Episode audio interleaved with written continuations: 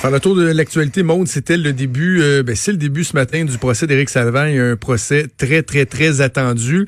Et euh, on n'est pas passé par, euh, par quatre chemins. Là. Déjà, on est rentré dans le vif du sujet avec la victime alléguée. Oui, est-ce que je... Tu oui, t'as l'air essoufflé. Des... T'étais-tu au palais de justice t'es revenu? oui. Tu faisais? T'es où? Parce que, écoute... Non, ben, c'est pas pertinent, là, mais euh, écoute, il y a juste une toilette à côté, puis euh, était pris. Fait que c'était un cas de je pouvais pas me concentrer si j'allais pas. OK. Alors, OK. Je suis toute là? Oui. Veux-tu que Éric Salvaire. t'es correct? Éric Salvaire, donc, qui est arrivé à vers 9 h ce matin au Palais de C'est drôle parce que le, tweet que j'ai d'Yves Poirier devant moi dit euh, il parle d'une respiration forte comme un empressement. C'est un peu ça que t'as en ce moment. Ça doit être. Ah, non, soyons sérieux. OK, non, on est sérieux parce que c'est quelque chose de. C'est quelque chose, justement. Tu parles de la série de tweets d'Yves Poirier. C'est Donald Duguay qui est le premier à témoigner aujourd'hui. Donc, contre Éric Salvain, qui est accusé d'agression sexuelle, de harcèlement criminel et de séquestration à l'endroit de Donald Duguay pour des événements qui se seraient déroulés en 1995. Et j'ai jamais fait des nouvelles aussi essoufflées ça de toute ma vie. J'ai de la misère à me concentrer. Je m'excuse, tout le monde. Là, je suis. Euh,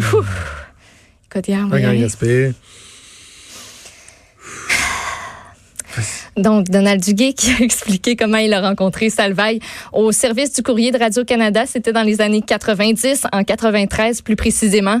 Les problèmes ont commencé dès le premier matin. Lors de sa formation au service avec Éric Salvaille, il parle de commentaires déplacés comme « T'as un beau petit cul, toi ». Quand ils étaient seuls, il tenait des propos qu'on dit grivois, il lui prenait une fesse même. Hey, excuse, j'ai vraiment non, non, mais c'est correct, continue. Éric Salvaille franchissait toujours une ligne de plus malgré mes refus. J'ai vraiment senti une agression sexuelle quand il a pris son membre entre ses mains et s'est masturbé. Il dit c'est pas normal. Donc, des détails qui sont très graphiques toujours. On dit qu'Éric Salvaille lui aurait aussi dit, bah, c'est juste des blagues. Lui dit que c'était rendu très lourd à porter de se sentir objectifié de la sorte. Il dit on se faisait regarder comme un morceau de viande.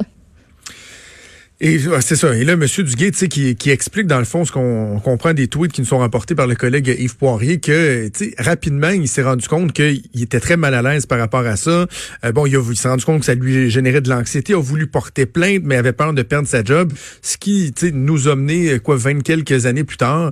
Euh, donc, ça va être un procès qui va être intéressant à suivre parce que tu sais, c'est vraiment un, un E16. En anglais, on dit E 16 she says, mais là, c'est E 16 he says. Mm-hmm. C'est la crédibilité de l'un contre la crédibilité euh, de l'autre. Donc, euh, mais le comportement qui nous est décrit d'Éric Salvagne, à cette époque-là, ressemble beaucoup à ce qui a été rapporté aussi dans l'enquête, notamment de, la presse. Là, Octobre 2017, Je sais qu'il y a toujours la présomption d'innocence, mais probablement Éric Salvagne a reconnu qu'il avait posé des gestes qui étaient, qui étaient sans être illégaux, là, mm-hmm. dira-t-on.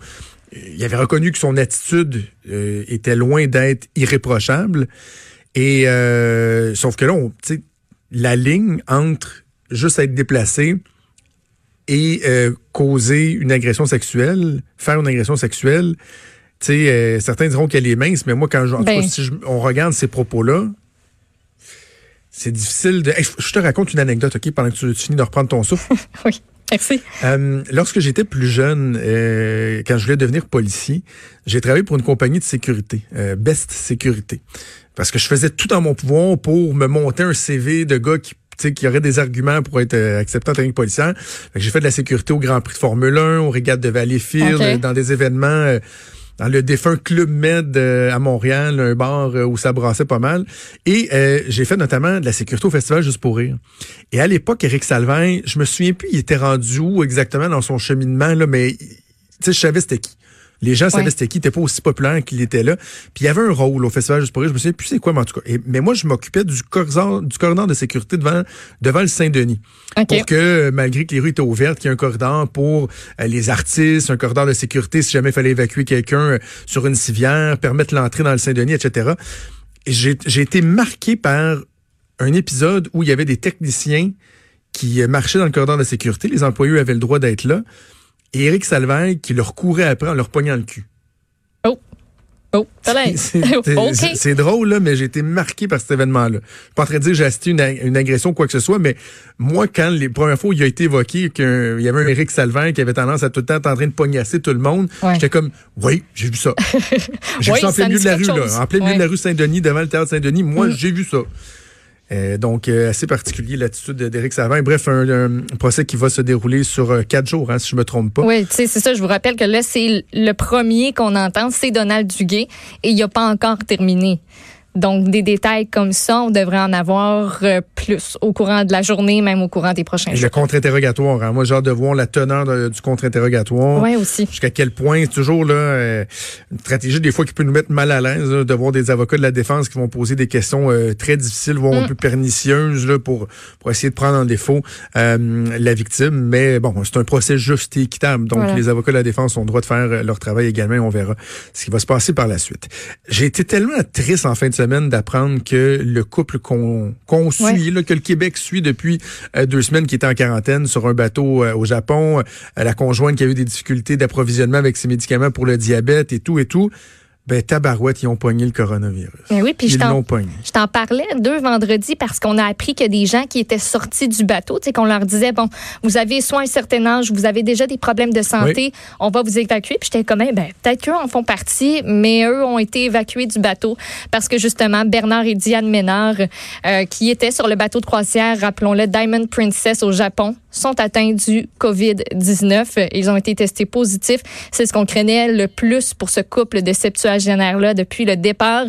Les dernières nouvelles qui nous viennent de leur fille Chantal sont pas très encourageante, je dirais. Ah euh, mais euh, il y a aussi cette nouvelle-là qui est ressortie ce matin, c'est que le ministre François-Philippe Champagne a téléphoné directement à sa mère personnellement sur son lit d'hôpital. Lui a dit qu'il traiterait ses parents, à Chantal Ménard, donc comme s'ils étaient ses propres parents.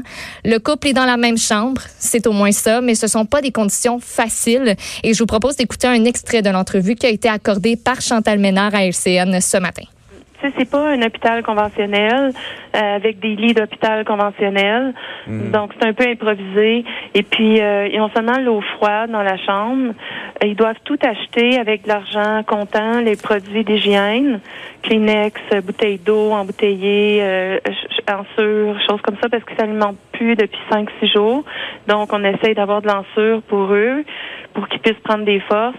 Euh, fait que maintenant, euh, ma sœur euh, Isabelle a travaillé beaucoup avec la gestion de crise de Princesse. Et puis Princesse, hier, en une heure, ont été capables de livrer une boîte avec des produits d'hygiène. Et puis, ils ont remis 8 000 yens, ce qui équivaut à 80 dollars à mes parents, pour qu'ils puissent acheter des bouteilles d'eau à l'hôpital. Parce qu'ils veulent pas boire l'eau direct de la champlure là-bas. Mmh. Le système n'est pas adapté à ça. Donc, tu dois payer pour l'eau. Fait que c'est ça, c'est des conditions très difficiles, là. C'est hallucinant. Moi, ça m'a fait. Ah, euh, quelle angoisse. Ça m'a fait capoter. C'est angoissant. Tu sais, eux voudraient bien se rendre là-bas, ça sert à rien parce qu'ils peuvent même pas les voir de toute façon.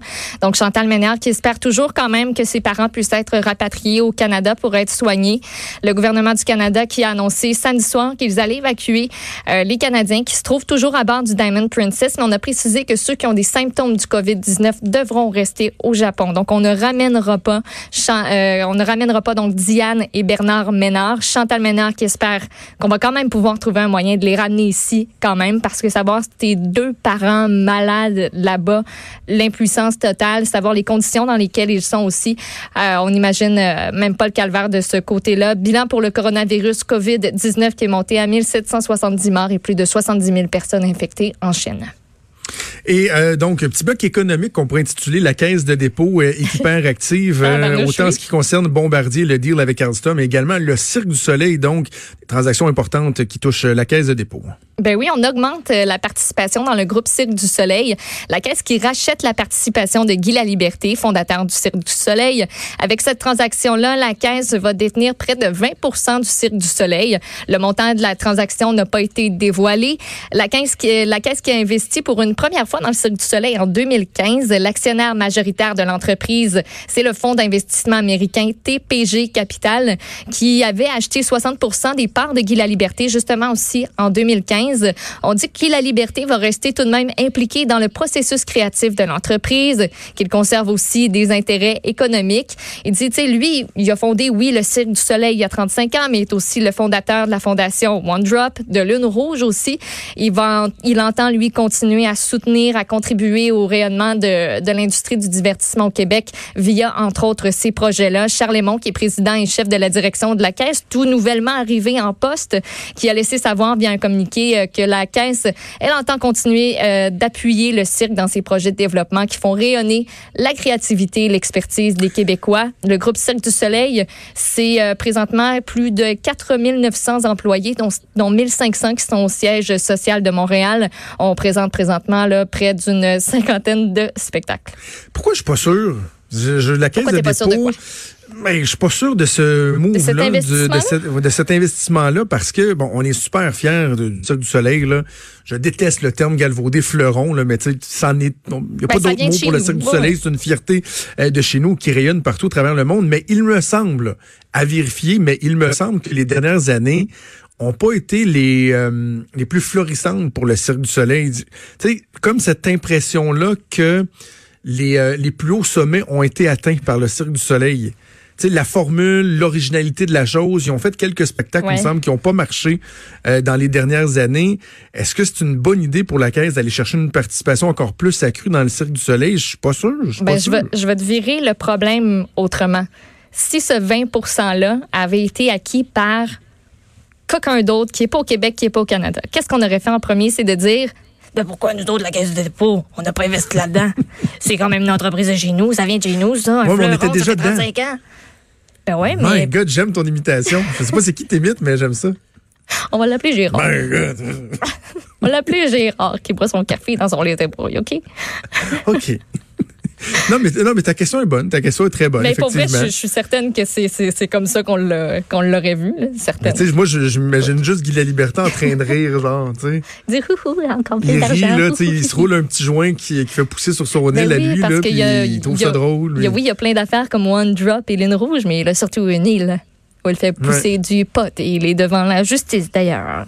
OK. Et Bombardier, ben, euh, Bombardier Alstom, euh, c'est pas mal, c'est fait, là. C'est pas mal confirmé, confirmé, là. C'est pas mal, euh, écoute, il y a personne qui veut dire que c'est confirmé.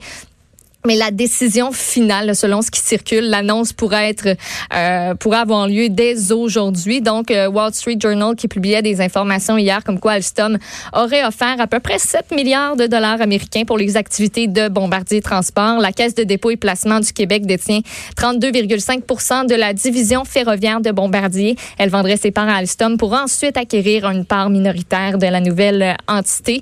Et ben, c'est sûr que ce qui préoccupe ici chez nous, ben c'est euh, c'est les employés. Oui, il y a plus de 36 000 employés dans le monde, mais tu en as 1000 à peu près qui sont au Québec, qui travaillent aux usines de la Pocatière, Saint-Bruno, de Montarville aussi. C'est certain que cette transaction-là vient avec des inquiétudes. A entre autres Louis Bégin, qui est président du syndicat de la Fédération de l'industrie manufacturière, qui représente, lui, l'usine de Bombardier pour la Pocatière, mais aussi celle d'Alstom à Sorel-Tracy, qui s'est prononcé dans les médias, qui a dit qui était optimiste, mais qui a tout de même des réserves. Il dit à long terme, il va falloir s'asseoir avec Alstom parce qu'il ne faut pas répéter l'erreur de, Rona, de Rona ou de Sico hmm. qui se désintègrent, eux, peu à peu. Merci, Maud. On va suivre ça. Bougez pas.